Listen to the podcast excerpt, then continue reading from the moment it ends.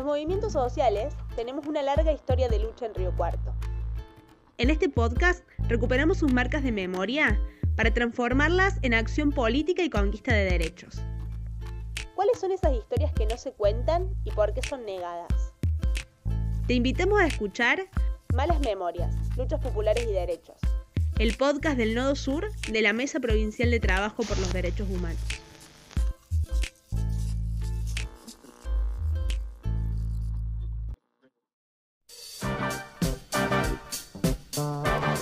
Yo, Juan Carlos Onganía, juro por ordinaria solidaridad. los evangelios llevada adelante por la clase obrera, al cargo de presidente de la nación, por los demás sectores populares, Cuando existen gobiernos autoritarios o cuando hay una acumulación escandalosa del capital y existen necesidades y, y privaciones en el pueblo, también existen las posibilidades de un estallido social. El estallido social que nos ocupa es el cordobazo.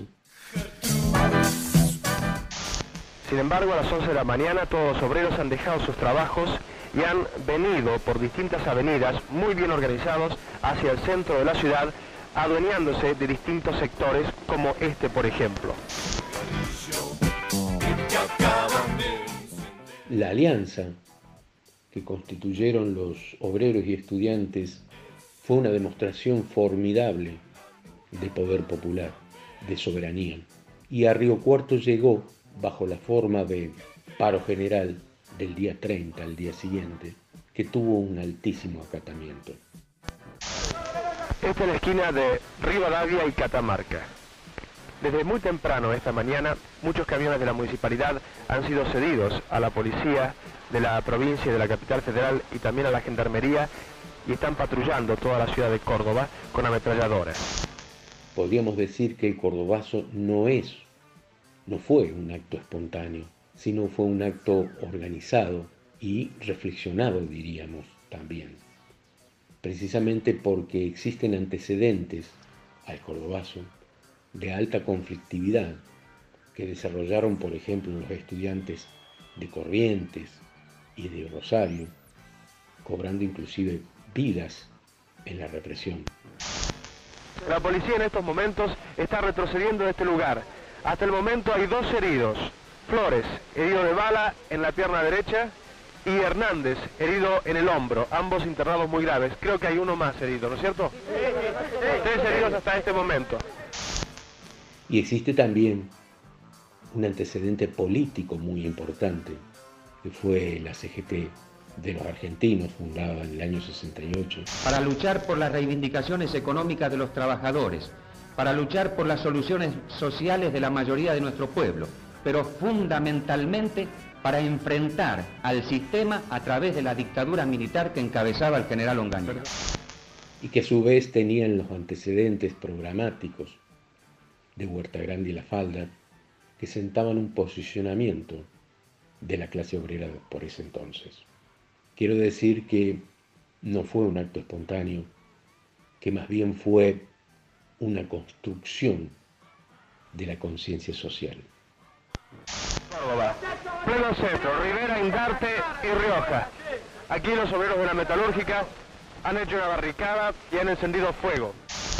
No es casual que los compañeros Víctor Barrio de la UOCRA de Río Cuarto y el compañero emblemático eh, Negro Díaz de, de Ferroviarios, en sus primeras declaraciones el mismo día del 29 de mayo, hayan dicho que era el día cero de la liberación nacional y social. realizando fuegos para contrarrestar la acción de los gases lacrimógenos, se está acercando, empuñando banderas argentinas. Por una de las calles laterales, un pelotón policial abasto para contrarrestar esta acción que estamos viendo. Incluso con la ayuda de los camiones de la municipalidad, no da abasto para contrarrestar esta acción que estamos viendo.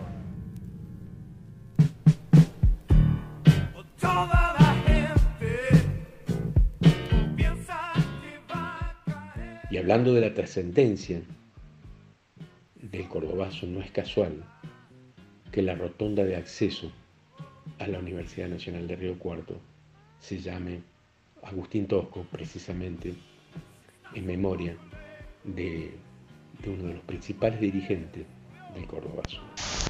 Nosotros desde las posiciones del sindicalismo reclamamos que todo medio para la lucha, como puede ser debe ser genuinamente expresiva de la voluntad soberana del pueblo.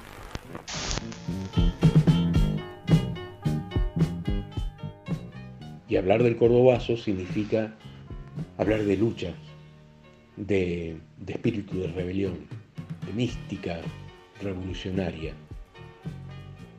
Conmemorar el Cordobazo también significa homenajear a los que hoy luchan, a los que hoy luchan precisamente por instaurar un poder popular, por ya sean organizaciones ambientalistas, de género o de derechos humanos, a los que pelean por derrocar el patriarcado y a los que están en el territorio tratando de, de forjar ese poder popular y a todos los trabajadores que son los depositarios de todo este legado histórico que tiene que llevarse a cabo con aquella mística que sembró el Cordobazo.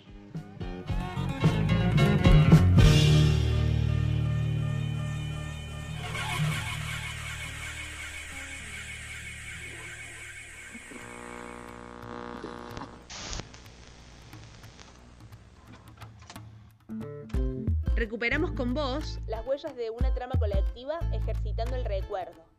Ese territorio sensible donde las luchas de hoy son los derechos de mañana. Marcas de memoria, luchas populares y derechos. El podcast del Nodo Sur de la Mesa Provincial de Trabajo por los Derechos Humanos.